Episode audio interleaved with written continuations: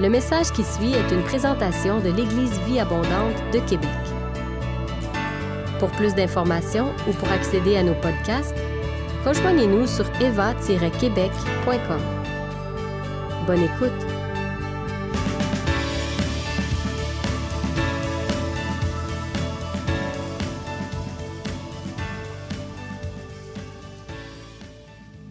Donc ce matin, j'aimerais pouvoir aborder le sujet des finances en tant qu'enfant de Dieu. Et là, il y a des gens qui se disent Ah non, pas les finances. Oui, les finances. On, peut même avoir du plaisir avec les finances. Le sujet de l'argent concerne tout le monde. Qu'on soit croyant ou non, que vous soyez en visite ce matin à l'Église vie Abondante, euh, vous êtes à un bon endroit. Parce que de la façon qu'on gère nos finances peut déterminer beaucoup de choses. Ça dit beaucoup de choses, notre gestion des finances. D'ailleurs, c'est des personnes euh, qui nous visitent ce matin, ça va être un message très révélateur pour vous, à savoir qu'est-ce que c'est l'EVA et qu'est-ce qu'est -ce la famille Vie Abondante. On sait que c'est un sujet délicat au Québec, les finances, et j'aimerais faire quelques petites précisions d'entrée de jeu. Premièrement, j'aimerais vous dire que les finances de l'EVA vont bien. Je ne parle donc pas d'argent ce matin parce qu'on est en difficulté financière ou parce que j'ai un projet à présenter. J'aimerais d'ailleurs en profiter pour remercier tous les membres de l'Église Abondante pour votre générosité et votre confiance à notre égard. Ce matin, pour regarder dans l'hebdo, on est en surplus à plus de 5 000 ce matin euh, en date de dimanche dernier. Et la raison pourquoi on met l'information financière dans notre hebdo, c'est parce que les membres de cette Église ont demandé à être tenus au courant de où on en était pendant l'année afin qu'ils puissent simplement contribuer de façon significative en cours d'année. La gestion de nos finances en tant qu'enfants de Dieu ne concerne pas uniquement nos dons financiers à l'EVA. Ce n'est pas juste le dimanche matin, et je ne prêcherai pas seulement pour ce matin, puis à l'Église, qu'est-ce qu'on donne à l'Église, qu'est-ce qu'on donne à Dieu. C'est comment on gère notre vie, comment on honore le Seigneur par l'ensemble de nos décisions financières et non pas juste le dimanche matin. Une autre précision que j'aimerais apporter, c'est que je ne sais pas, je ne sais pas qui donne et qui ne donne pas à l'Église abondante. Je n'ai aucune idée, je vous regarde et je suis complètement neutre à ce niveau-là, j'ai aucune idée de qui donne et qui ne donne pas. J'ai jamais vu aucun chiffre en 22 ans d'histoire de l'Église abondante et savez-vous quoi? J'en ai vraiment rien à cirer. Ça, c'est entre vous et le Seigneur et je n'ai pas aucun intérêt. Quand quelqu'un rentre dans mon bureau pour des soins pastoraux, j'ai aucune idée si la personne donne ou non et c'est correct comme ça. C'est entre vous et le Seigneur. Vous pouvez fréquenter l'Église vie abondante pendant toute votre vie. Vous pouvez bénéficier de tous nos services, de toutes nos formations, de nos séminaires pour les couples qui sont quand même payants. Euh, mais personne ne va vous demander si vous contribuez ou non financièrement à l'Église vie abondante. Donc, que ce soit clair d'entrée de jeu à l'Église vie abondante que vous pouvez être ici pendant le restant de vos jours sans jamais rien donner, ça, ça vous appartient. Ceci étant dit, il y a un endroit où on va vraiment demander aux gens de contribuer, c'est lorsque les gens veulent devenir membres à l'Église Vie Abondante, membres à part entière, et qui veulent prendre part aux décisions financières. À ce moment-là, ce qu'on va dire aux gens, on va leur dire que c'est normal et ça nous paraît logique que si vous êtes pour prendre des décisions financières, ce serait logique que vous contribuiez de façon financière euh, à l'Église Vie Abondante quand vient le temps de prendre des décisions. Exemple, si éventuellement une de nos aspirations, c'est qu'on puisse acheter un bâtiment. Et tout le monde dit qu'il en soit ainsi. Si un jour on prend une décision d'acheter un bâtiment à 2, 3, 4 millions de dollars, ce n'est pas moi qui vais prendre la décision en tant que leader principal de l'Église du Abondante, mais c'est les membres de cette Église qui vont prendre la décision et qui vont voter en ce sens-là. Donc, on s'attend évidemment à ce que ces membres-là soient des gens qui contribuent de façon financière. Mais encore une fois, il n'y a personne qui va vérifier.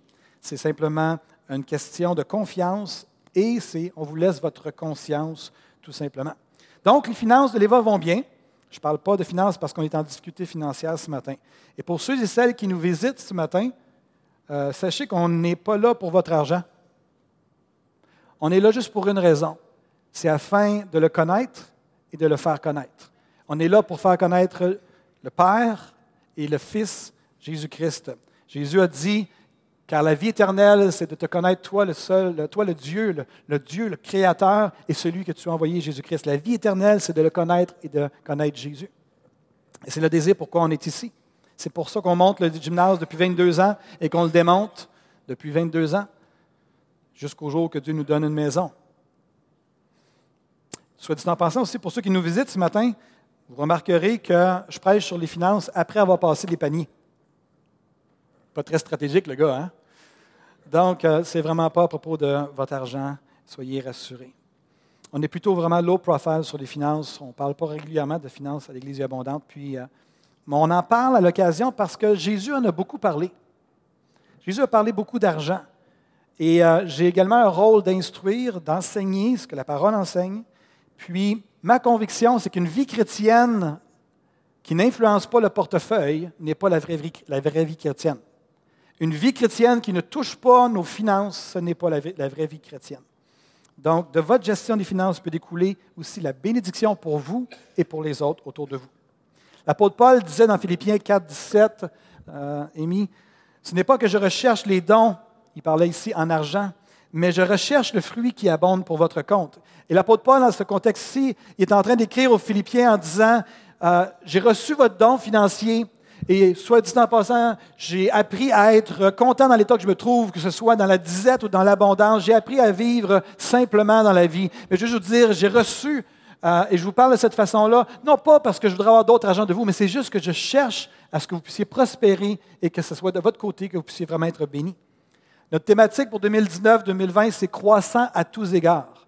Et je crois que les finances peuvent être un, domaine hein, où le, domaine des finances peut être un domaine où on peut grandir dans notre spiritualité.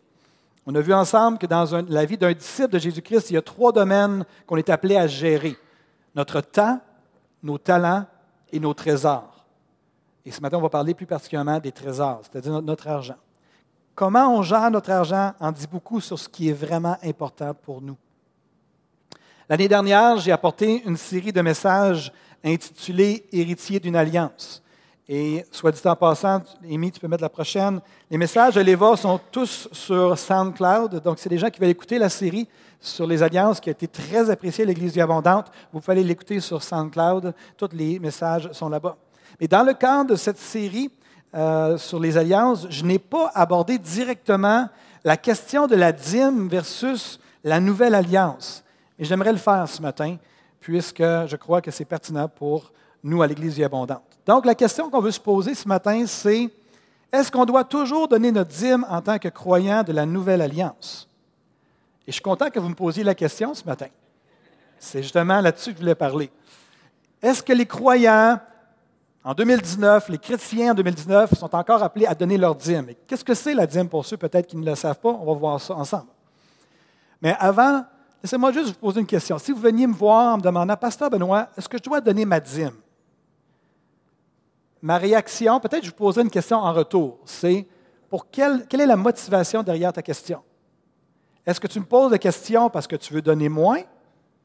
Est-ce que tu me poses la question parce que tu veux arrêter de donner? Est-ce que tu me poses la question parce que tu veux donner plus? Ou tout simplement parce que tu es en recherche de tes points de repère dans la nouvelle alliance, à savoir sur quoi je me base en tant que chrétien contemporain ici à Québec? Donc, Qu'est-ce qu'un chrétien devrait faire dans la nouvelle alliance par rapport aux finances? On plonge ensemble? Ça vous va? Amen. J'ai moins un Amen, je vais prêcher pour cette personne-là. Chez le peuple d'Israël,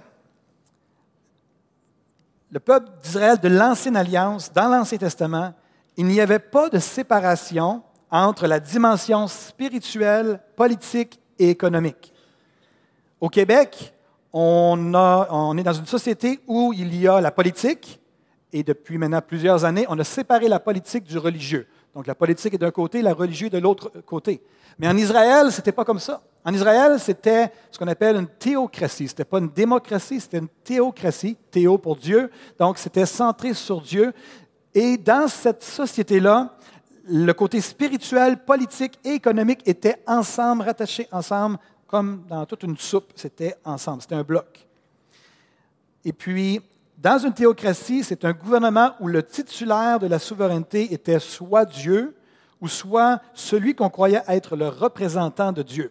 Ça peut être un juge, ça peut être un roi, ou même un prophète pendant un certain temps dans, l'Ancien Testament. Donc, en Israël, c'était une théocratie qui était gérée par une loi, euh, un ensemble de lois qu'on appelait la loi mosaïque, ou la loi et les prophètes.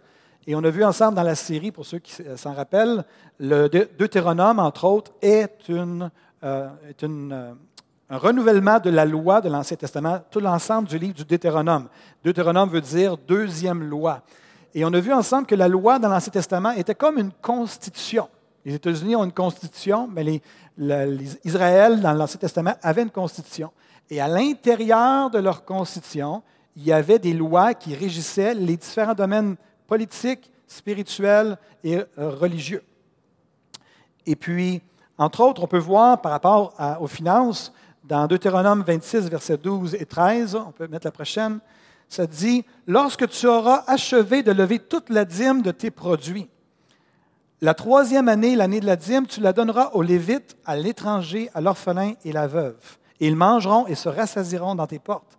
Tu diras devant l'Éternel, ton Dieu, j'ai ôté de ma maison ce qui est consacré.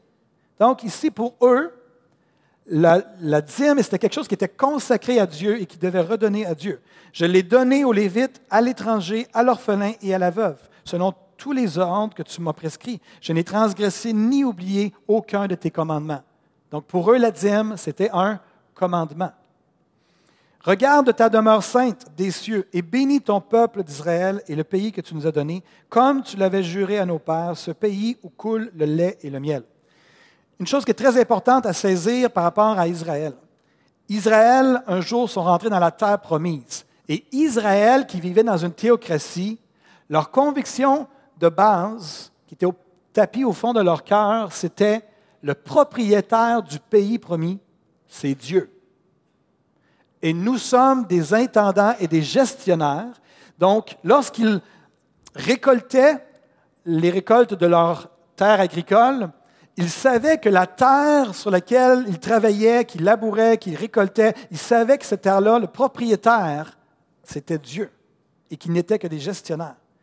Donc, pour eux, lorsqu'ils récoltaient, et ça nous dit qu'ils prenaient la dîme, les prémices, le, premier dixième de leur récolte, ils la donnaient à Dieu. Il y avait une dimension de dévotion spirituelle et de reconnaissance qui était rattachée au fait de donner la première partie de leur semence, pas de leur semence, mais de leur récolte. Et pour être certain qu'on se comprend bien, la dîme, pour eux, c'était un dixième. C'était le premier, dixième des récoltes, c'est-à-dire les prémices, la première partie, les premiers fruits. Donc, en Israël, on ne donnait pas, si, on donnait pas les restants, on ne donnait pas à Dieu s'il restait quelque chose, on donnait la première partie à Dieu pour l'honorer, le glorifier, en se rappelant qu'il est le propriétaire du pays, de la terre que je cultive. Donc, c'était le principe de la dîme.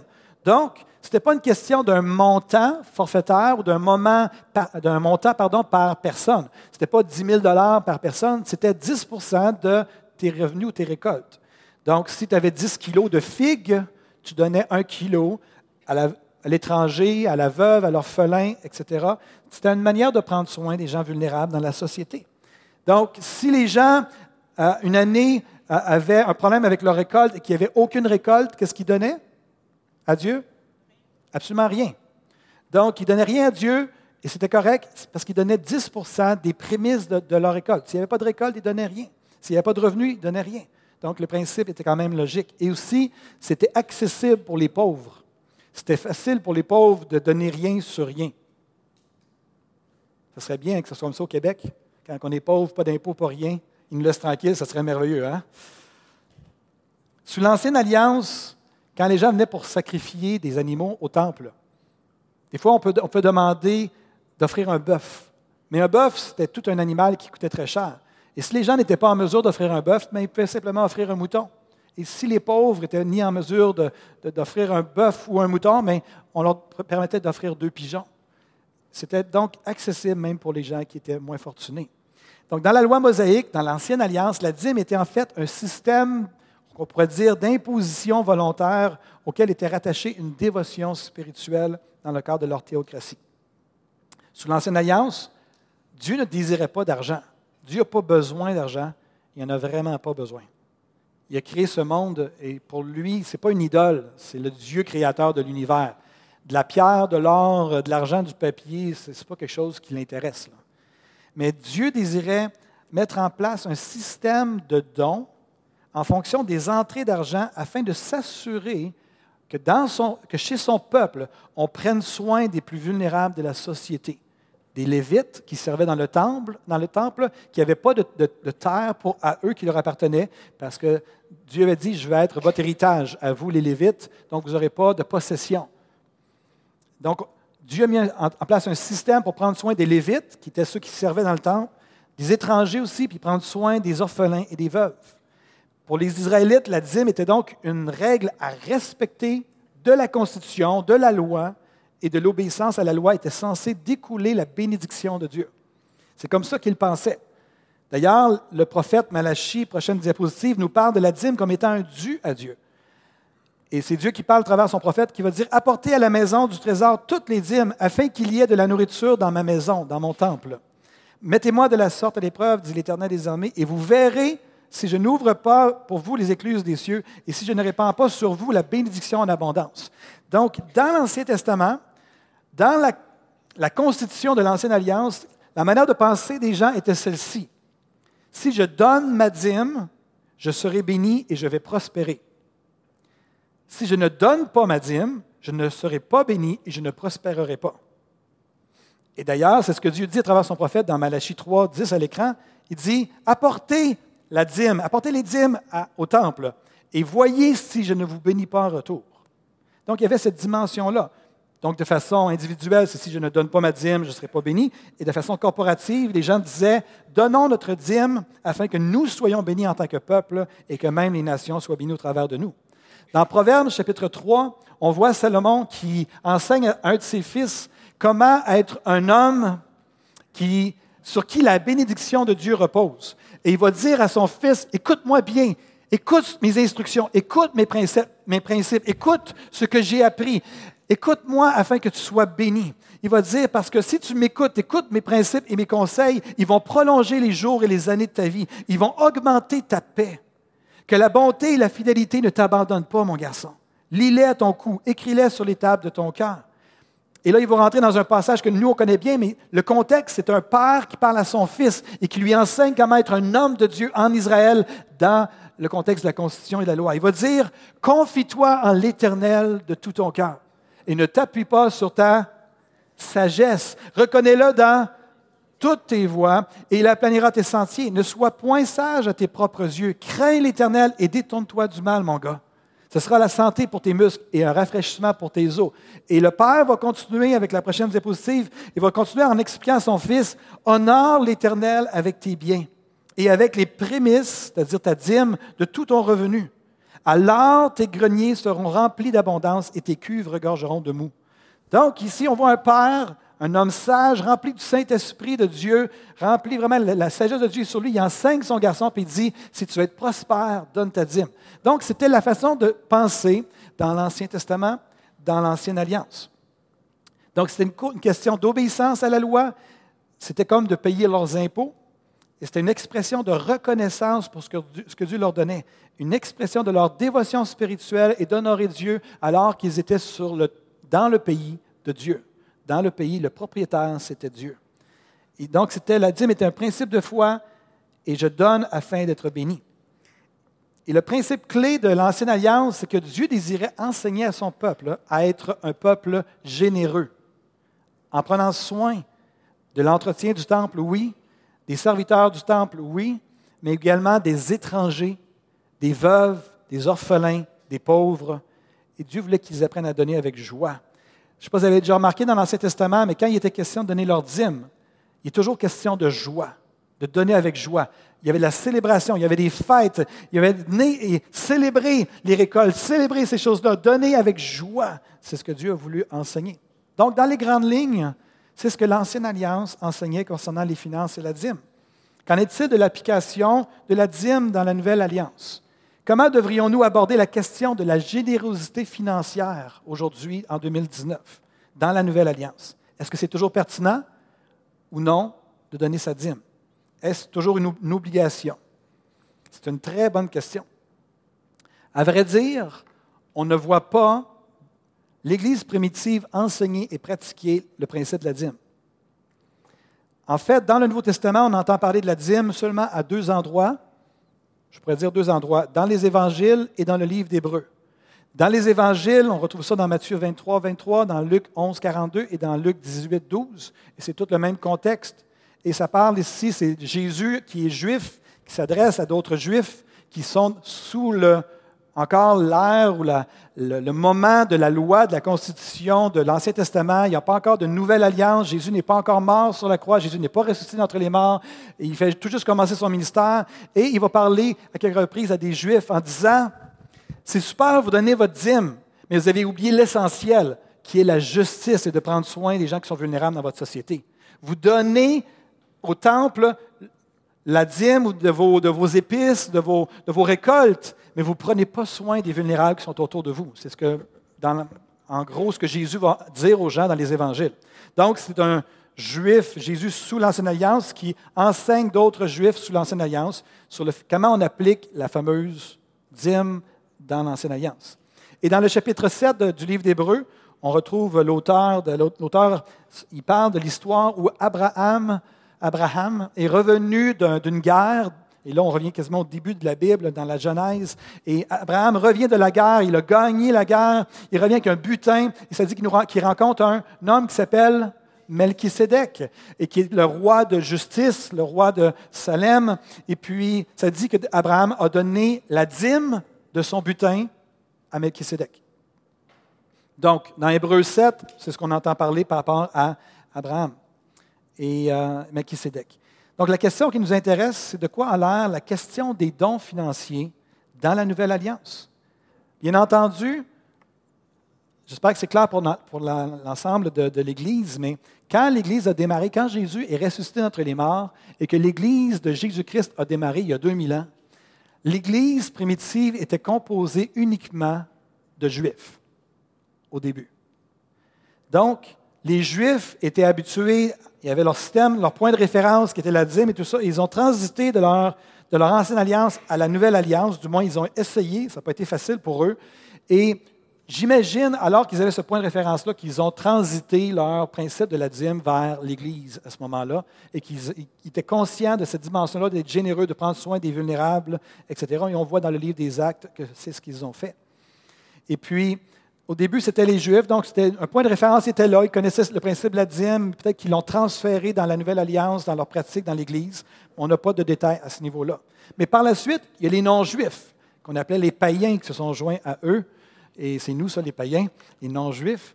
Et euh, ils se sont ajoutés. Et là, on a dû commencer à enseigner sur la question de l'argent. Donc, la dîme avait été un élément spirituel, un principe spirituel institué par Dieu dans l'Ancien Testament, qui était comme un point de référence. Mais là, les choses ont transité. Donc, voici ce qui est enseigné dans le cadre de la Nouvelle Alliance. Évidemment, c'est un sujet qui est quand même passablement, euh, qui pourrait être, je pourrais élaborer pendant plusieurs minutes là-dessus, mais je vais y aller à l'essentiel ce matin, que vous ayez le, centre et le cœur. Il y a plein de livres disponibles aussi à ce sujet-là, si jamais vous voulez parfaire vos, euh, connaissances. Donc, j'aimerais juste euh, relater quatre textes incontournables de la Nouvelle Alliance qui sont super importants. Le premier, c'est dans Luc 6, 38, prochaine diapositive. Euh, bien que ce soit Jésus qui parle dans les évangiles, je crois que Jésus était en train d'établir les principes de la Nouvelle Alliance avant sa mort. Il va dire Donnez et il vous sera donné. Donc, donnez et il vous sera donné. Une genre de règle de réciprocité. On versera dans votre sein une bonne mesure, serrée, secouée et qui déborde, car on vous mesurera avec la mesure dont vous vous serez servi. Donc, cette idée-là de donner afin de recevoir, de donner et il nous sera donné. Premier texte. Donc, je vais parler de quatre textes ce matin. Premier texte. Deuxième texte, on peut le mettre à l'écran. 1 Corinthiens 16, 2 dit que chacun de vous, le premier jour de la semaine, mette à part chez lui ce qu'il pourra selon sa prospérité, afin qu'on n'attende pas mon arrivée pour recueillir les dons. Ici, l'apôtre Paul parle aux Corinthiens. Ils sont en train de se mobiliser pour euh, amasser un montant d'argent pour prendre soin des gens plus vulnérables dans un autre pays. Et ici, ils vont enseigner des principes qui étaient promus dans le temps du premier siècle, dans les églises du premier siècle. Et ça nous dit que chacun de vous, donc tous étaient concernés, tous les gens dans l'Église, le premier jour de la semaine, ça fait référence ici au fait d'être systématique, d'être discipliné, de ne pas attendre euh, à la fin complètement, qu'on espère avoir de la, de l'argent la journée que Paul va venir. Non, il va dire, d'ici à ce que je vienne, soyez systématiques, mettez de côté l'argent et quand je viendrai, vous pourrez donner ce que vous aurez mis de côté afin de pourvoir aux besoins des gens euh, pour qui on veut bénir à travers ces dons-là. Donc, le premier jour de la semaine, être systématique et discipliné, puis il va dire, mettre à part ce qu'il pourra selon sa prospérité, en fonction de notre capacité financière finalement. Un autre texte important des Écritures, et peut-être que vous n'avez jamais entendu parler dans un, dans un message, et euh, la raison pourquoi je l'apporte, c'est simplement parce que c'est dans les Écritures et c'est un principe. Je n'ai jamais enseigné là-dessus en 22 ans à l'Église abondante. C'est dans Galates 6.6 qui dit ceci. Euh, l'apôtre Paul va enseigner aux Galates que celui à qui l'on enseigne la parole donne une part de tous ses biens à celui qui l'enseigne. Donc, il y avait ce principe-là dans les Écritures que lorsqu'il y avait un enseignant qui enseignait les gens, Paul disait, si quelqu'un vous enseigne, vous devriez faire part de vos finances à la personne qui vous enseigne pour l'honorer et le bénir. Donc, la raison pourquoi j'en parle ce matin, ce n'est pas que je suis en manque d'argent, ça va très bien, Jésus m'aime et Jésus prend soin de moi. Donc, ce n'est pas dans ce sens-là que j'en parle. Mais aujourd'hui, on a un fonctionnement qui est différent. Il y a eu un temps où, dans, le temps, les gens donnaient l'argent directement au prédicateur ou à l'enseignant pour l'honorer. Aujourd'hui, la manière que fonctionne une église évangélique comme la nôtre, les membres de cette église vont élire des membres dans le CA, et c'est les membres du CA qui vont déterminer le salaire que j'ai. Donc, ce n'est pas moi qui, euh, qui, qui prends l'argent. Je n'ai jamais touché de l'argent à l'Église abondante. Pour moi, ce n'est pas, mon domaine. Moi, je m'occupe des gens. Puis le CA que vous votez, les membres de cette Église s'occupent, des autres, de, des, côtés finances, tout simplement. Donc, ce n'est pas moi qui prends la décision à savoir si je vais avoir une augmentation de salaire ou non. C'est moi, je suis euh, un employé, dans un certain sens, à l'Église abondante, juste pour vous rassurer. Mais comme les Lévites dans l'Ancien Testament qui prenaient soin du temple, qui servaient dans le temple et qu'on devait prendre soin d'eux, il y a encore des hommes et des femmes aujourd'hui que Dieu appelle à le servir et à tout sacrifier pour le suivre. Et le corps de Christ a une responsabilité à l'égard de ces gens-là. Donc, c'est le troisième passage. Le quatrième passage, c'est euh, le plus riche de la Nouvelle Alliance. Si vous voulez faire une réflexion sur les finances dans la Nouvelle Alliance, je vous encourage à aller prendre une note, 2 Corinthiens, chapitre 8 et chapitre 9 et juste d'aller méditer ça avec votre épouse ou en tant que personne, en tant qu'individu. Et de là, vous devriez découler, devriez arriver à votre propre conclusion, votre propre conviction, à savoir qu'est-ce que je donne, combien je donne, pourquoi je donne, etc., à partir de ce texte-là. Je vais en prendre une partie ce matin. On aurait pu lire les deux chapitres, mais ça aurait été un message trop long. Je vais prendre une partie à partir de, tirée de 2 Corinthiens, chapitre 9, versets 6 à 14. Ça dit ceci, et Amy, tu peux me suivre. C'est l'apôtre Paul qui parle aux Corinthiens. Là, c'est tout un, contexte de finance. Il parle de finance. Gardez à l'esprit qu'en filigrane de tout ce texte-là, il parle juste de finance. Comment on donne les principes qui gèrent le fait de donner financièrement. L'apôtre Paul va dire Sachez-le, celui qui sème peu moissonnera peu. Et celui qui sème abondamment moissonnera abondamment. Donc, il parle d'argent ici.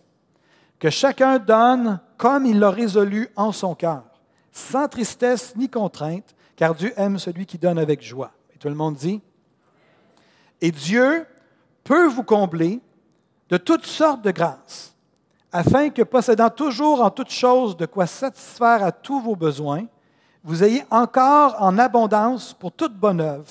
Sinon qu'il est écrit, il a fait des largesses, il a donné aux indigents, sa justice, sa justice subsiste à jamais. Celui qui fournit de la semence au semeur et du pain pour sa nourriture, vous fournira et vous multipliera la semence. Et il augmentera les fruits de votre justice.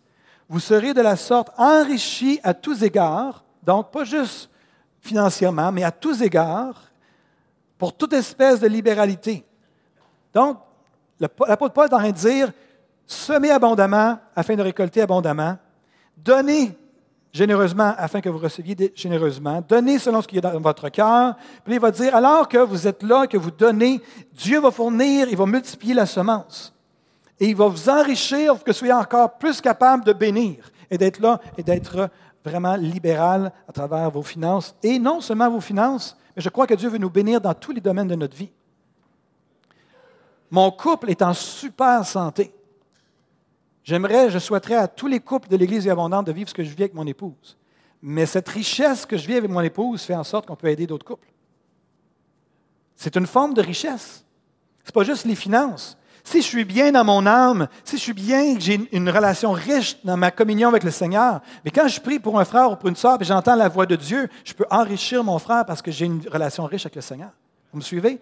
Donc, on ne parle pas juste de finances ici. L'apôtre Paul disait ceci, vous serez de la sorte enrichis à tous égards pour toute espèce de libéralité, qui par notre moyen feront offrir à Dieu des actions de grâce. Et là, le concept ici, je vais l'expliquer courtement, mais l'apôtre Paul est en train de dire, avec vos finances, et on va continuer le passage, il dit, avec vos finances, si vous les utilisez bien et que vous les investissez de la bonne façon dans le royaume de Dieu, ça va faire monter vers Dieu des actions de grâce et de la louange.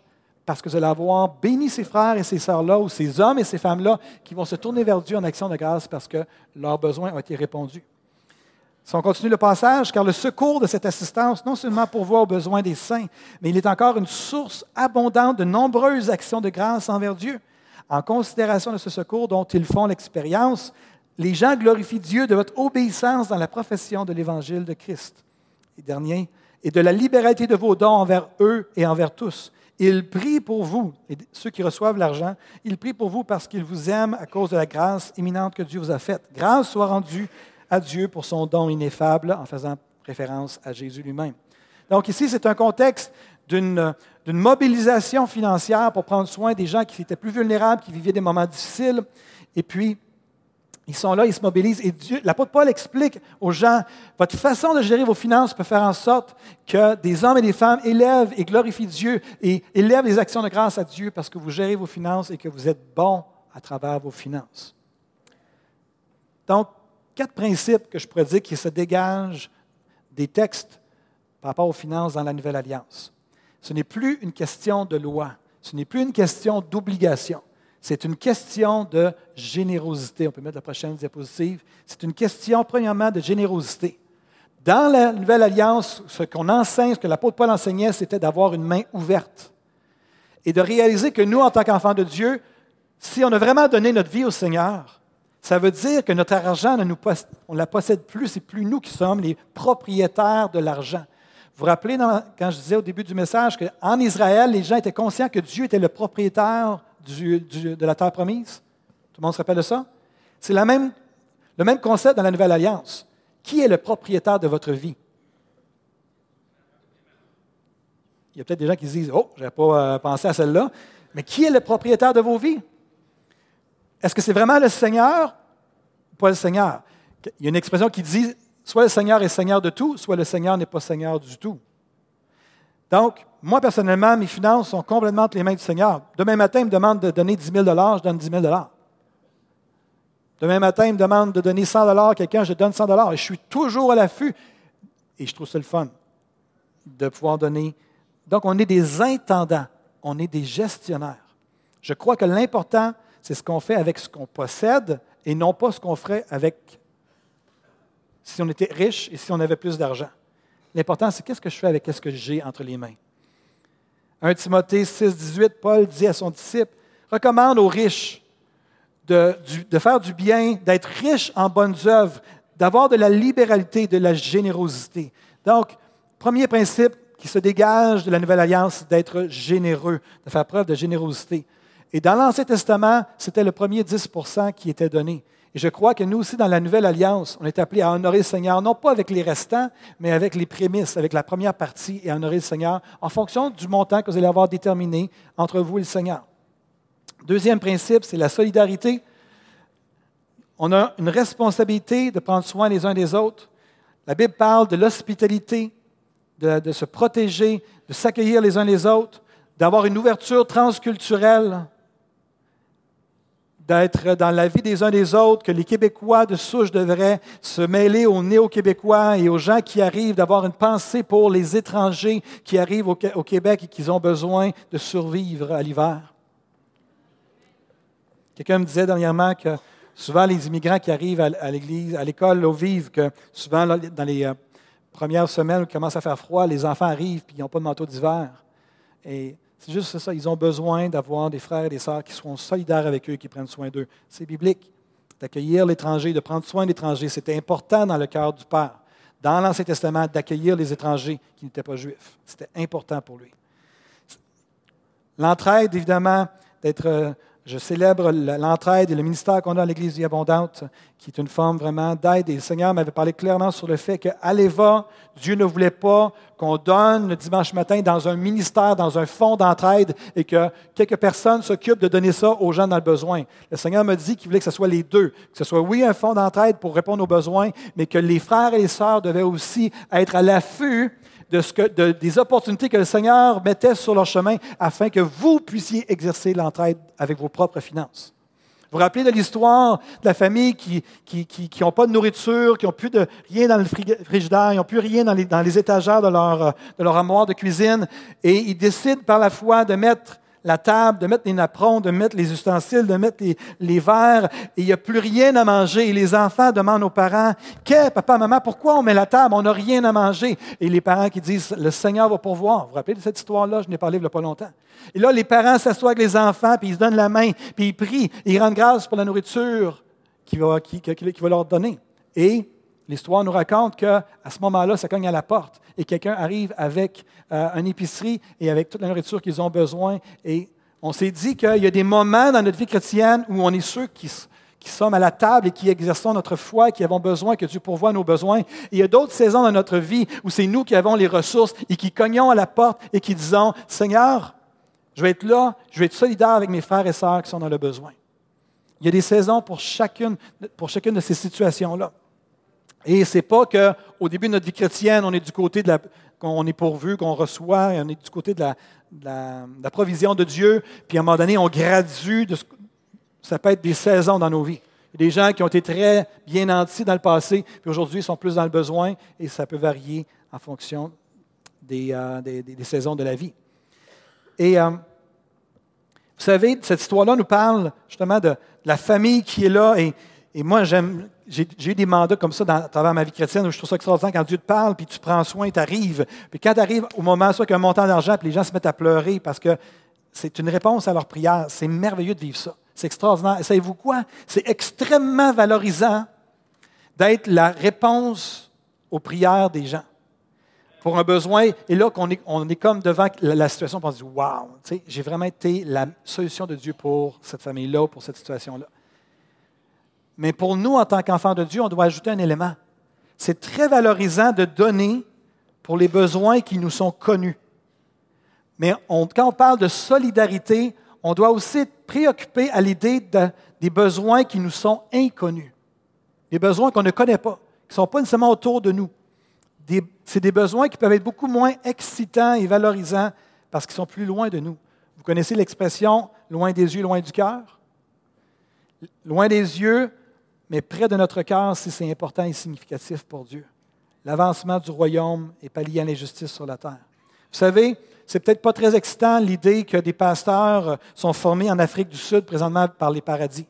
Mais la réalité, c'est qu'ils sont en train de faire un job extraordinaire de formation pour que les ouvriers soient équilibrés dans leur théologie, pour qu'ils puissent avoir un impact transculturel dans leurs pays respectifs. Ça, aux yeux de Dieu, c'est important. C'est un besoin qui nous est inconnu, qui est loin de, nos, yeux, mais qui est important aux yeux de Dieu. C'est pour ça qu'on envoie des montagnes et qu'on supporte nos missionnaires en Afrique du Sud.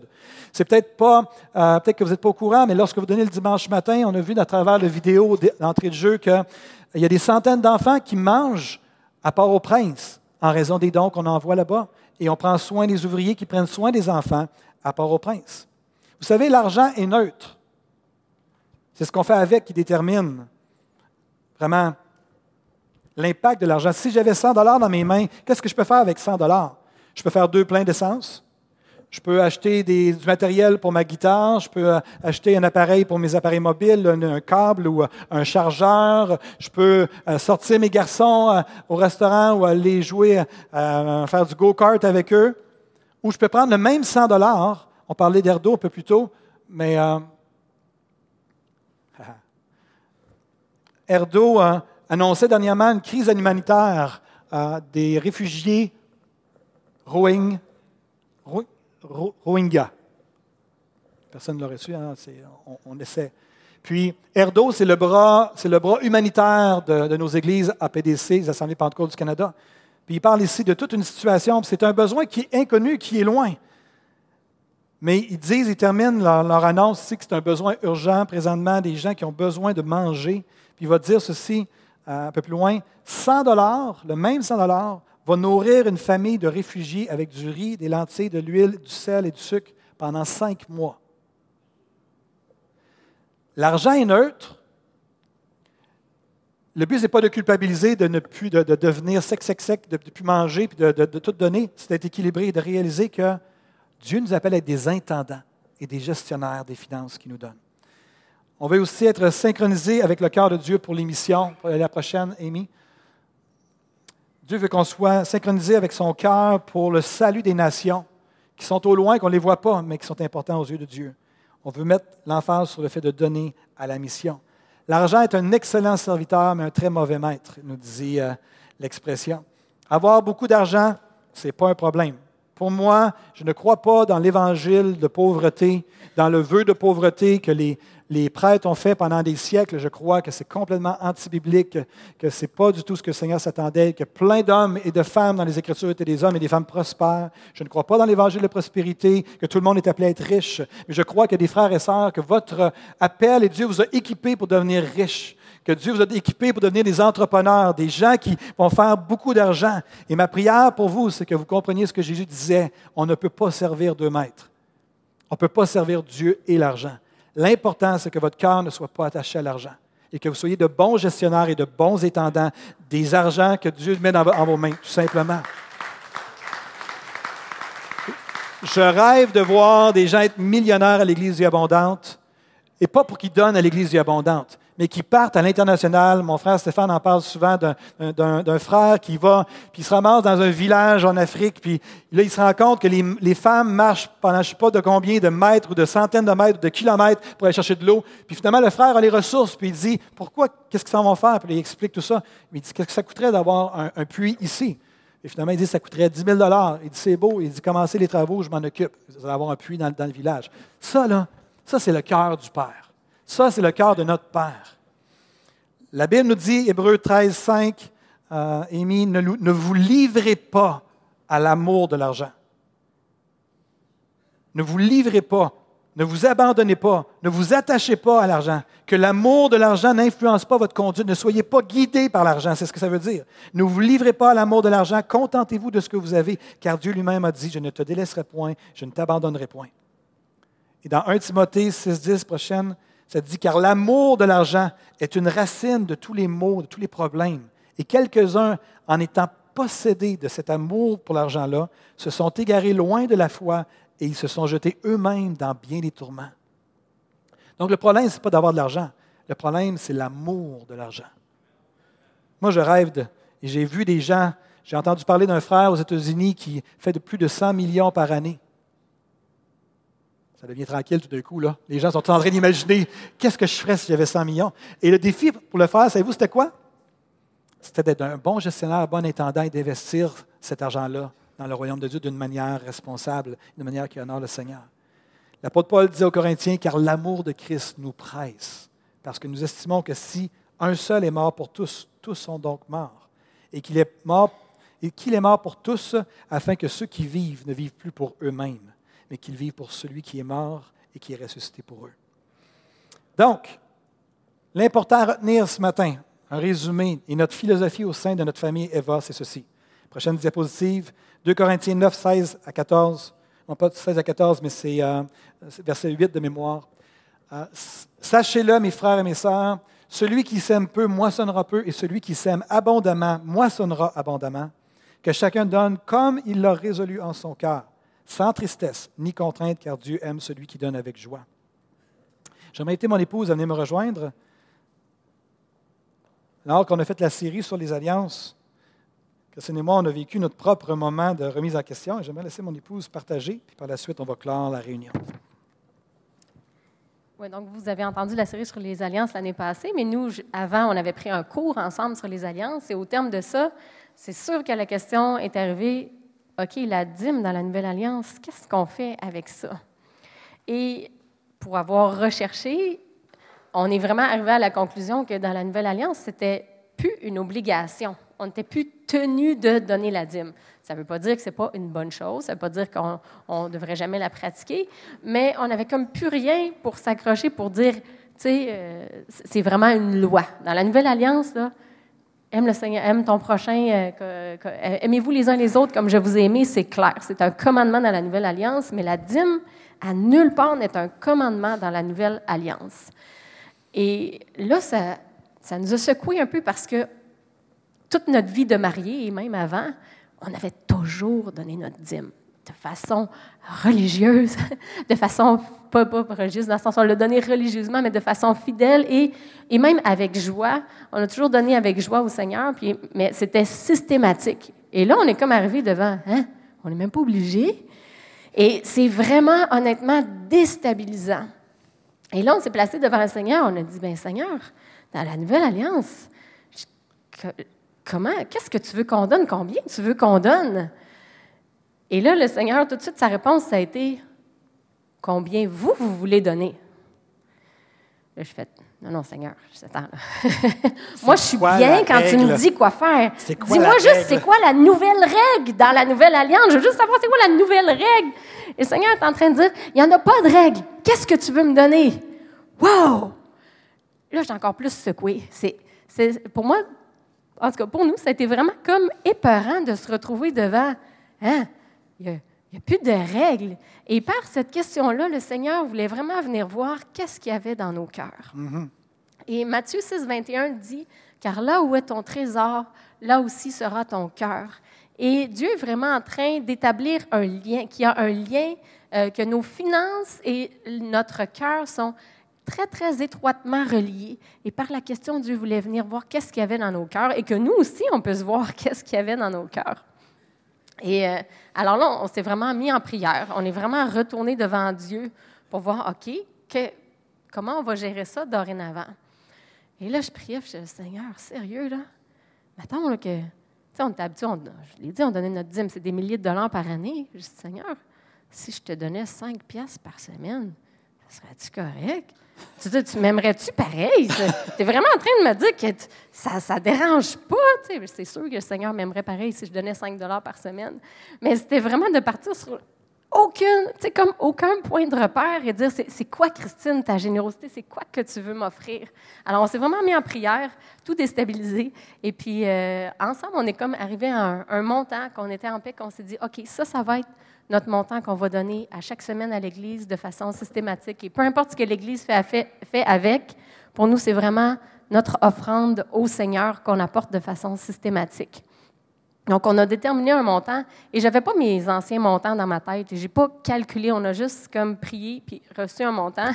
Et après, quand j'ai calculé, j'ai vu que ça correspondait exactement à la dîme de nos salaires. pas, sans compter, mettons, les allocations et tout, mais en tout cas, c'est quand même euh, intéressant de voir que Dieu a conduit ça comme ça. Et à côté, ça c'est notre conclusion personnelle, donc je ne suis pas en train de vous enseigner une règle, je vous dis juste notre histoire. Et puis à côté, on s'est remis un autre budget qu'on a appelé notre budget générosité, qui est pour bénir nos enfants, bénir des gens autour de nous, bénir des organismes, donner dans des offrandes d'amour. Donc on s'est, ça a juste changé un petit peu notre façon de, de donner, et ça a été pour vrai vraiment euh, libérateur. Et j'aimerais vous encourager, chacun d'entre vous, à faire l'exercice pour vous-même, à dire, Seigneur, OK, combien, qu'est-ce que tu m'appelles à, donner, moi, dans ma situation, qu'est-ce que tu m'appelles à donner? Et il peut y avoir plusieurs réponses possibles du Seigneur.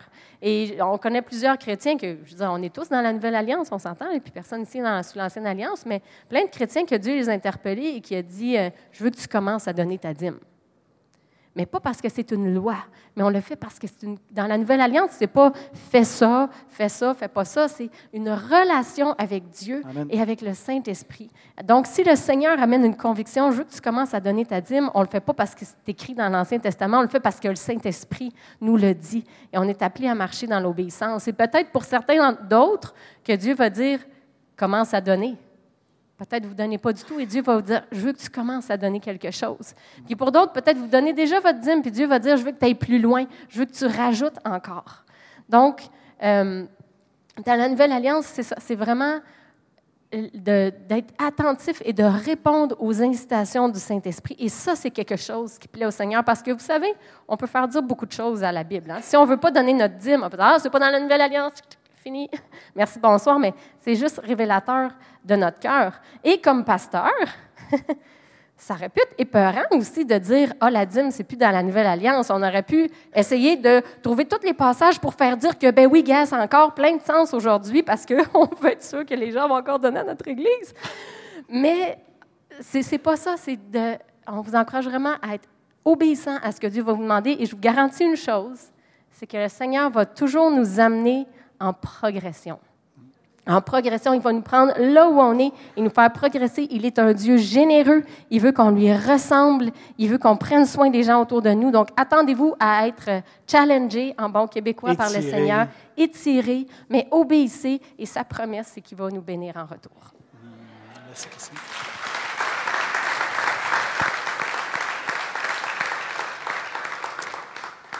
Laissez-moi terminer quelques secondes. Donc, si on s'aime peu, on moissonnera peu. Si on s'aime beaucoup, on moissonnera beaucoup. On est appelé à prier en tant que famille et à réfléchir afin de prendre une résolution généreuse. Comme disait le passage qui est à l'écran, comme il l'a résolu, comme vous l'avez résolu, ça vous appartient, à être systématique et discipliné pour ce qui concerne nos dons à l'Éva, en se rappelant qu'il y a des besoins connus et des besoins inconnus dont on prend soin l'Église vie abondante, et être à l'affût et à l'écoute de l'Esprit pour ce qui concerne les besoins que Dieu met sur notre chemin et se réjouir du privilège que nous avons de pouvoir contribuer financièrement à l'avancement du royaume de Dieu. Une version personnalisée du passage à l'écran et par la suite je prie et on termine. Que ceci soit clair pour tous les frères et sœurs de l'Éva. Ceux qui sèment peu moissonneront peu, et ceux qui sèment abondamment moissonneront abondamment que chaque personne de la famille Eva donne ce qu'elle a décidé de donner sans aucune pression de la part de qui que ce soit, afin que votre décision de donner financièrement ne soit accompagnée d'aucune forme de regret, mais que votre décision de donner soit au contraire un sujet de joie pour vous, car comme l'a dit notre Seigneur, il y a plus de joie à donner qu'à recevoir, et donner, il vous sera donné. Seigneur, on te bénit pour ce Seigneur, ta parole pour euh, ce message. Merci, Père, de ce que la nouvelle alliance il y a de nouveaux points de référence.